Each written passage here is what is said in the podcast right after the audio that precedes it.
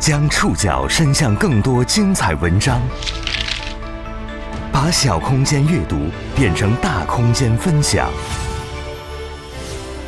宋宇选读，讲述现实世界里的真实故事，把小空间阅读变成大空间分享。欢迎各位收听今天的宋宇选读。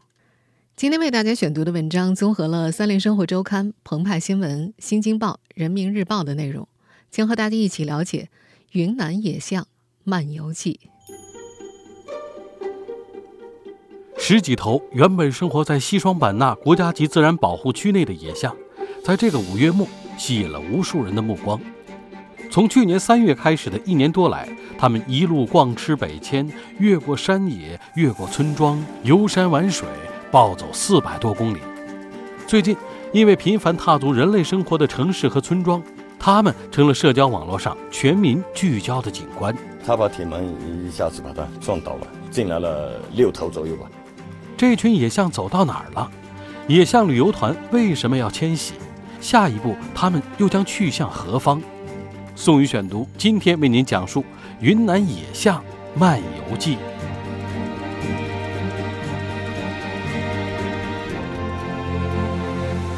连日来，一群悠闲进城的野生亚洲象在云南一路北迁的消息在各路媒体上刷屏。这群野象最早进入公众视线是在五月二十七号、二十八号左右。网传监控视频显示，五月二十七号晚上八点三十分左右，十五头野生亚洲象进入云南省玉溪市峨山县城。监控视频中，成年野象把小象护在中间，在公路上横向一字排开，浩浩荡荡一路向北。大象进城了，还大摇大摆地走在公路上，这一稀罕的景象引发了全民围观。人们进一步发现。在正式进入公众视线前，这些原本栖息在云南西双版纳自然保护区之内的野生亚洲象，已经经过了云南普洱市墨江县、玉溪市沅江县、红河州石屏县、玉溪市峨山县，四十多天的移动路程长达四百多公里。北迁的日子，他们白天寻找一个无人打扰的林间空地休息，夜晚开始穿越村庄、农田徒步。也曾多次闯入县城和当地居民家中肇事。根据不完全统计，这群野象在这一路上已经肇事超过四百一十二起，直接破坏农作物超过八百四十二亩，初步估计直接经济损失近六百八十万元，而这些数字还在动态增长中。五月三十号凌晨。他们大摇大摆来到了玉溪市红塔区大密罗社区大水冲村。红塔区大密罗社区监委会主任施家云目睹了野象入村的全过程。从这边山上下来，下来就是进到这一家吃了玉米。施家云说，五月二十九号晚到三十号凌晨，他一直在大水冲村负责居民安全工作。他回忆，前一晚村里用渣土车堵住了进出口。并用广播宣传提醒居民注意安全，还把老人和孩子转移到了安全的房屋里。虽然二十九号就接到了提前撤离避险的通知，但村民郭珠光和妻子还是心存侥幸，他没有离开家里。大概凌晨一点钟左右，一头野象踹开了郭珠光家的院门，他把铁门一下子把他撞倒了，撞倒了就他进来的时候还弓着腰，缩着点肚子。原来是拿口袋装着的，这这个玉米啊，这些都是拿口袋装着的，自己把它抖开，抖开吃了嘛。进来了六头左右吧。郭家门口的吊灯被撞坏，院内一片狼藉，屋顶梁上还留下了野象背上的黄色泥巴。野象来的时候，郭珠光夫妇匆忙爬上房顶避险，并且给社区监委会主任施家云打电话。哦，说不要不要出来，不要出来，千万不能出来是吧？我在那点。我要到那再跳下去了，他他们说不能跳那时候。那时石佳云留守家中，他爬上顶楼观察情况，看到郭珠光夫妇二人爬上屋顶避险之后，劝说二人不要出声，以免惊动象群。我在我们家那个嗯楼顶上了嘛，我也听得见他叫，但是那个时候他外边都是大象，有五五六头在里面，还有还有总共十五头嘛，其他的还在周围徘徊的，所以。叫他不要动，还是在最高点上。五月三十号凌晨一点四十分左右，六只大象在郭珠光家吃掉两百公斤玉米、踩死两只鸡之后，沿着村道慢悠悠地往村里的稻田走去。大概在这待了个半个多小时左右了，两只鸡踩死了。在稻田里简单觅食后，他们继续往深山里走，就顺着顺着这个田里面进去的，这个青沟里面进去。野象群一路向北，云南省森林消防总队的四架无人机一路追赶。因为野象群在夜间较为活跃。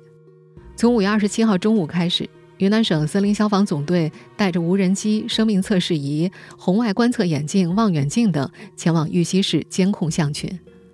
无人机监控发现，离开大水冲村之后，五月三十号上午，野象进入了玉溪市红塔区大湾村附近。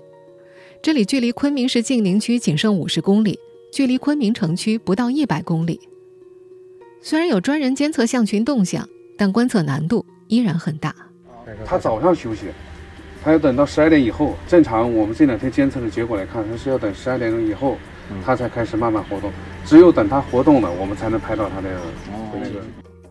与此同时，国家林业和草原局派出五名专家于三十号前往红塔区，和指挥部共同商讨应对象群北迁的相关措施。在流浪的大象引发全网观象热情前，云南当地的不少村民已经关注这群大象很久了。虽然西双版纳就在云南，但大多数云南本地人并没有亲眼在自家居住的村镇里看到过野生大象。大象进村进城对他们来说也是新鲜事儿。宋宇选读继续播出《云南野象漫游记》。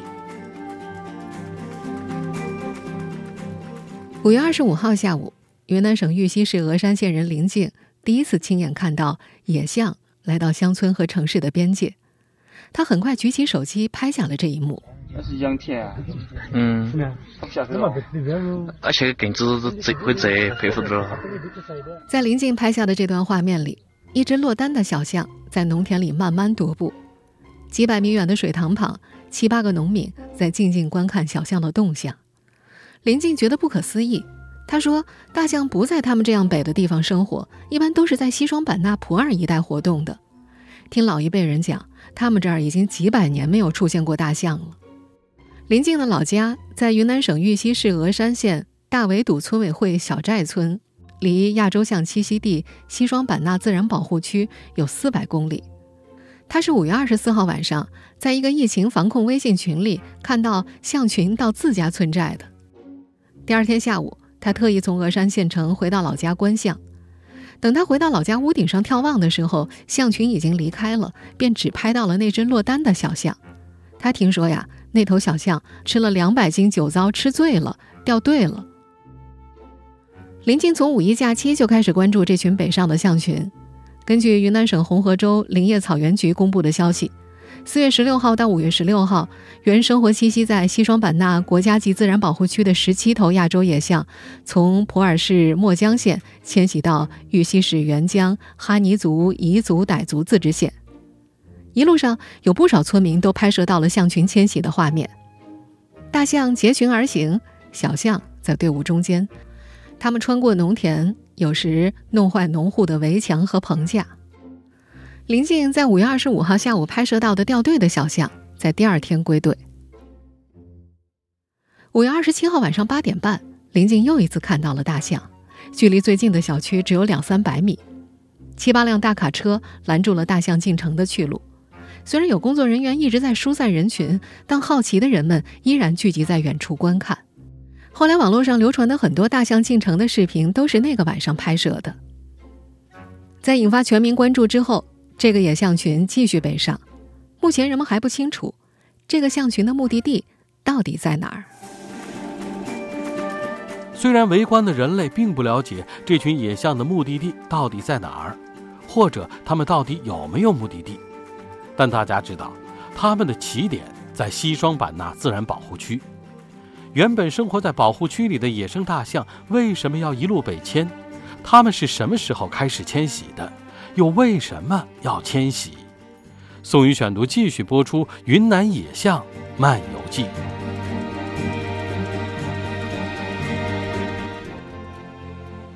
公开资料显示，野生亚洲象在我国主要分布在云南西双版纳、普洱、临沧三个州市，数量大约在三百头左右。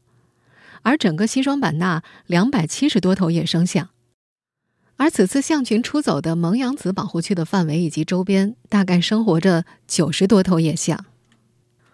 云南大学生态学与植物学研究所教授吴兆禄在接受《中国新闻周刊》采访时提到。当他观测到野象北迁这一现象的时候，也吓了一跳。这是这群象迁徙的最远的一次。象群不是挪个地方觅食那么简单，而是到了另一个新的地理单元。他解释说，在云南境内，自西北向东南蔓延的哀牢山将全省分为两个截然不同的地理单元。以往野象的活动足迹最远到哀牢山西南坡的横断山区。在那里的河谷吃饱喝足之后，再返回南部的普洱或者西双版纳。吴兆禄说：“这是多年以来象群首次翻越哀牢山，到达云贵高原。”西双版纳国家级自然保护区管护局科学研究所高级工程师王巧燕告诉媒体：“目前这个北上的象群是由成年雌象六头、雄象三头、亚成体象三头、幼象三头组成。”因为其中有一头小象的鼻子曾经受了伤，断了一截，因此被称为断鼻家族。这可不是断鼻家族的第一次迁徙，早在去年三月份，断鼻家族的十六头野象就已经从西双版纳州国家级蒙阳子自然保护区出走了。他们先是到普洱市区县活动，二零二零年十二月进入墨江县，成为首次造访墨江的象群。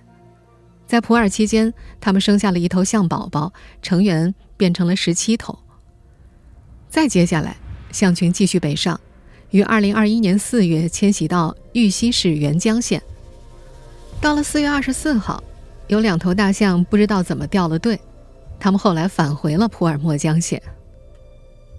剩下的十五头象群停留大约一个月之后，五月十六号继续迁徙，八天之后抵达玉溪市峨山县。五月二十四号，象群进入峨山后开始觅食。一头年幼的小象狂吃大约两百斤酒糟，醉倒在大围堵村小寨组，因为睡过头脱离了象群。临近手机拍摄到的就是这头醉倒落单的小象。小象醒来之后，在大围堵村小寨村附近自由行，并且在二十五号傍晚追上了象群大部队。五月二十七号。象群一起进入县城市区的画面轰动全网。断鼻家族也不是从自然保护区里出走的唯一一群大象。就在这个五月，在断鼻家族的十五名成员向昆明方向一路挺进的同时，另有十七头野生亚洲象在中科院西双版纳热带植物园里撒欢呢。根据央视新闻五月三十一号的报道，十七头去年南下的野生亚洲象。从五月二十三号起，进入中科院西双版纳植物园内逛吃至今。勐腊县勐伦镇人民政府公众号显示，这群野象是二零二零年底南下进入勐伦的。这个象群包括七头小象。此后，这个野象群便一直在勐伦镇周边的村寨活动。五月的这次闯入，是这个野象家族继今年二月五号以来第二次踏入中科院西双版纳热带植物园。植物园的工作人员说，目前这群野象尚未食用园内的珍稀植物。工作人员正在通过无人机对象群进行实时监测预警，全面掌握象群的最新动态。相比断鼻家族，这群走进植物园撒欢的大象走得并不算远。植物园里丰富的植被也为它们提供了生存的食物。北京师范大学生态学教授张丽在接受《中国新闻周刊》采访时提到。象群外出游荡寻找食物和栖息地，大多发生在每年的十一月到第二年四月的旱季。西双版纳全年分为雨旱两季，旱季食物少，象群会四处游荡。它们的迁徙路线没有什么规律，走到哪儿吃到哪儿，循环利用各个栖息地的食物。等到雨季快结束的时候，象群相对集中在农田附近觅食，不再四处游荡。而断鼻家族这次北迁的距离，还是超出了动物保护专家们的想象。在这个野象家族当中，除了两头大象掉队之后返回了普洱之外，剩余的大部队越走海拔越高。在专家们看来，他们现在走的方向是食物越来越少的方向。断鼻家族的十几头野象们为什么会一路北迁？不同的专家有不同的说法。简单总结，有迷路说、觅食说、寻找新栖息地说等几种。宋宇选读继续播出《云南野象漫游记》。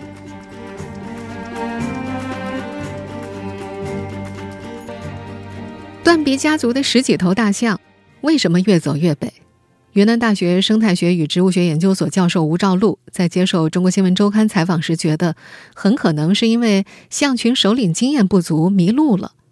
他的同事陈明勇教授在接受新华社采访的时候也透露了类似的看法。他就是，呃，方向非常固定，就是北偏东的，呃，这么一个方向，有可能就是迷失了方向这种情况。陈明勇推测，可能是象群首领经验不足，搞错路线，认为自己走的方向是对的。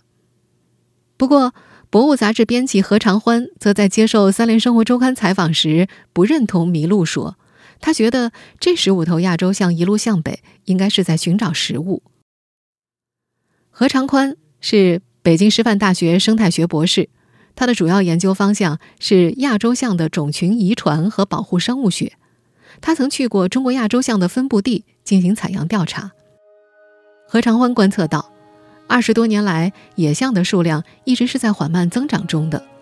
目前，整个西双版纳保护区里大概有两百五十头到三百头野生亚洲象。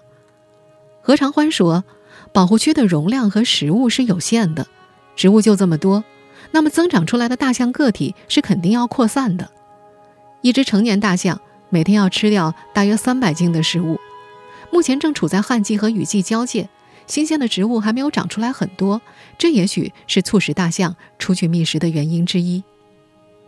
不过，亚洲象在西双版纳、在普洱附近的村庄里吃农作物非常的常见，一路不停的北上却不常见。何长欢认为。这是因为沿路大多是农田和人工林，没有大面积的森林可以满足亚洲象的食量，所以它们只能一直向前去觅食。然而，像这次一样迁徙几百公里的路程，依然非常的罕见。贵州省野生动物和森林植物管理站研究员冉景晨在接受《新京报》采访时则提出，本次野象迁徙并非有意识的，它们可能只是在漫无目的的找出路。北京师范大学生态学教授、国际自然保护联盟物种生存委员会亚洲象专家组成员张丽在接受媒体采访时表示，这群亚洲象很可能是在寻找新的栖息地。长期在云南研究生物多样性保护的复旦大学生命科学学院博士研究生顾博建在接受《三联生活周刊》采访时也说，此次大象迁徙的沿途有大量的森林。但海拔高、湿度大、坡度陡，对于大象们来说都不是一个好的栖息地选择。虽然云南植被丰富，但适合亚洲象居住和生存的是成片的低海拔的低地的热带或亚热带森林，整体分布并不算多。而这些天，在西双版纳植物园里又发现十七头野生大象，也坚定了顾伯建的看法。顾伯建说，那群大象也是从保护区里出来的。和断臂家族不同的是，他们没有北上，而是一路南下来到了蒙伦。蒙伦已经四十一年没有出现过野生象群的踪迹了。顾伯建觉着，大象们无论是北上或者南下都不重要，重要的是他们一直在寻找新的栖息地。无论一路北上闯入村民家中、城市街道，引发网友围观的断臂家族。还是在西双版纳植物园里撒欢逛吃的另外十七头大象，野生亚洲象越来越频繁地走出保护区，是近年来我们不得不面对的重要事实。野象为什么频频离家出走？野象出走有哪些危险？宋宇选读继续播出《云南野象漫游记》。调查显示，近年来越来越多野生亚洲象已经走出保护区。这让长期开展野象预警监测的一些专业人士感到很担忧。不少野生象更喜欢在保护区外游荡，而不是生活在保护区里。在专家们看来，这背后有很多复杂的原因。光明日报的报道说，二十世纪六十年代起，为了国家经济建设的需要，西双版纳当地推广橡胶种植，割裂了原有的植被版图。近年来，橡胶种植面积稳定。但茶树种植面积又有所增加，以沟谷雨林为主要活动区的亚洲象的适宜栖息地进一步减少。不过，这并不能得出也像老家自然保护区在近些年受到破坏的结论。相反，近些年自然保护区得到了更加严格的保护。来自云南省林草局的统计显示，由于保护力度不断加大，森林育碧度大幅度提高。西双版纳国家级自然保护区的森林覆盖率由1983年的88.90%增加到2016年的97.02%。这反而导致亚洲象的主要食物，像野芭蕉、粽叶芦等林下植物，逐步被演替为不可食用的木本植物。在保护区内，亚洲象的可食用植物日益减少，逼迫象群们逐步活动到保护区外去取食。而在保护区外，原先被开垦的土地大量被种植上橡胶、茶叶、咖啡等经济作物。走出保护区觅食的象群也开始频繁进入更远的农田地和村寨里取食。吃惯了成片的粮食等作物的野象，食性也发生了一定的变化。有一线的工作人员调侃说：“都吃惯了米了，谁还愿意吃糠呢？”如果说以前野象多少对人还有些敬畏的话，近年来部分野象肇事并没有受到惩罚。记性不错的野象已经不像以前那样对人类敬而远之了。不少亚洲象常年活动于村寨、农田周围，并且根据不同农作物、经济作物的成熟时节，往返于森林和农田之间。在食物匮乏时节，还会冲击村寨，取食农户存储的食盐、玉米、谷子等，出现半人活动觅食现象。而在这次全民云观象的过程当中，在网友们的直播镜头当中，我们可以看到大象在有的村庄里大摇大摆地走过。有的把稻田和玉米地吃得干干净净，还有人给落单的小象配上了悲伤的音乐。有些人离大象只有近在咫尺的距离。这次断鼻家族的北迁没有造成任何的人员伤亡，这群野象没有明显的攻击性。然而，这样人象和谐的场面，并不是人象相处的常态。曾经研究过亚洲象的博物杂志编辑何长欢也在接受《三联生活周刊》采访时提到，亚洲象并不会主动攻击人类，不动的时候非常的安静，但如果相互都没有注意到彼此受到惊吓的时候，就会有危险。毕竟亚洲象的体型是非常庞大的。他之前在研究象群、采集大象粪便的时候，一定要有熟悉当地情况的护林员带着，以保证安全。根据西双版纳州林业局统计。一九九一年到二零一六年，云南野生亚洲象肇事造成的损失大约是三点二七亿元，导致五十三人死亡，两百九十九人受伤。另外，根据新闻报道，二零一九年的四月到五月，西双版纳州就发生了四起野象伤人事件，造成三死一伤。在一些研究者看来，如今在西双版纳，人象混居的现象增加了人象遭遇的机会。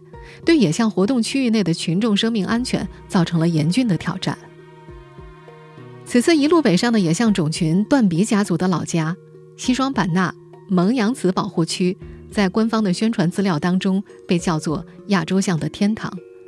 然而，蒙阳子保护区也是云南西双版纳州景洪市范围内人象冲突比较集中的地点。澎湃新闻此前曾经报道过。蒙阳子保护区象群频繁进村觅食，酿成人象冲突，甚至致人死亡。为了缓解冲突，2017年7月20号，中国首个亚洲象防护栏试点村寨项目由保护区管护局启动，在景洪市大渡岗乡关坪村三六队和香烟津两个村小组共计投入172万元，建成了总长1350米的围栏。将地理位置特殊的村民家圈了起来，防止大象进村入户。除了官方建立的保护围栏，还有其他保护组织为老百姓提供了电围栏。可大象到底是一种非常聪明的动物，那些有电的围栏碰一下像扎针一样很难受。可是分隔围栏的杆头是没电的，他们用鼻子把它们摇摇晃晃就弄倒了。还有当地地方政府。特别为野生大象设置了大象食堂，专门在远离村寨的地方种植大象喜欢吃的玉米等农作物，力图把大象吸引到这里。可是结果会适得其反，这些种植数量不但不能满足象群的需求，还会给它们造成鼓励采食农作物的暗示。野生大象依然频频进入人类的活动范围之内。庆幸的是，这次断鼻家族十五头大象北迁的过程中，并没有造成人员伤亡。那么，已经离家四百多公里的断鼻家族，下一步会去向哪儿？他们能顺利回家吗？未来又如何让他们有更好的家？宋宇选读继续播出《云南野象漫游记》。五月二十九号，云南省林草局发布消息说。下一步，省林草局、国家林草局亚洲象研究中心、玉溪市林草局、峨山县政府和相关部门会继续全力监测防控，加强现场指导，做好安全防控工作，确保人民群众生命安全，并会采取多种措施防止象群北迁，使象群逐步返回普洱或西双版纳原栖息地。在很多研究亚洲象的专家看来，目前通过定点投食引导象群回到栖息地，似乎是最理想的解决办法。但是，想要劝返这些北上的大象太难了，长达四百多公里的迁徙路程，得有完整的劝返方案。大象又会不会听话呢？这可是当地林草部门面临的又一大难题。就算把这些大象劝回保护区了，它们依然面临食物短缺、栖息地不足的问题。保护区内的生态问题不解决，大象仍然有可能会出来。在一些研究者看来，归根结底，恢复保护区栖息地的生态才是根本，才能让频频出走的野生亚洲象真正回归他们的家园。复旦大学生命科学院博士顾博健一直在密切关注着野象群的动态。他说：“生物多样性公约第十五次缔约方大会。”将会于今年十月份在云南昆明举办，于是有很多网友开玩笑说：“断鼻家族的这十五头野生大象啊，是赶着去开会的。”顾伯健虽然觉得这是个玩笑，却也发人深省。这位长期在云南研究生物多样性保护的研究者说：“也许啊，大象是作为野生动物的代表去昆明告状的。”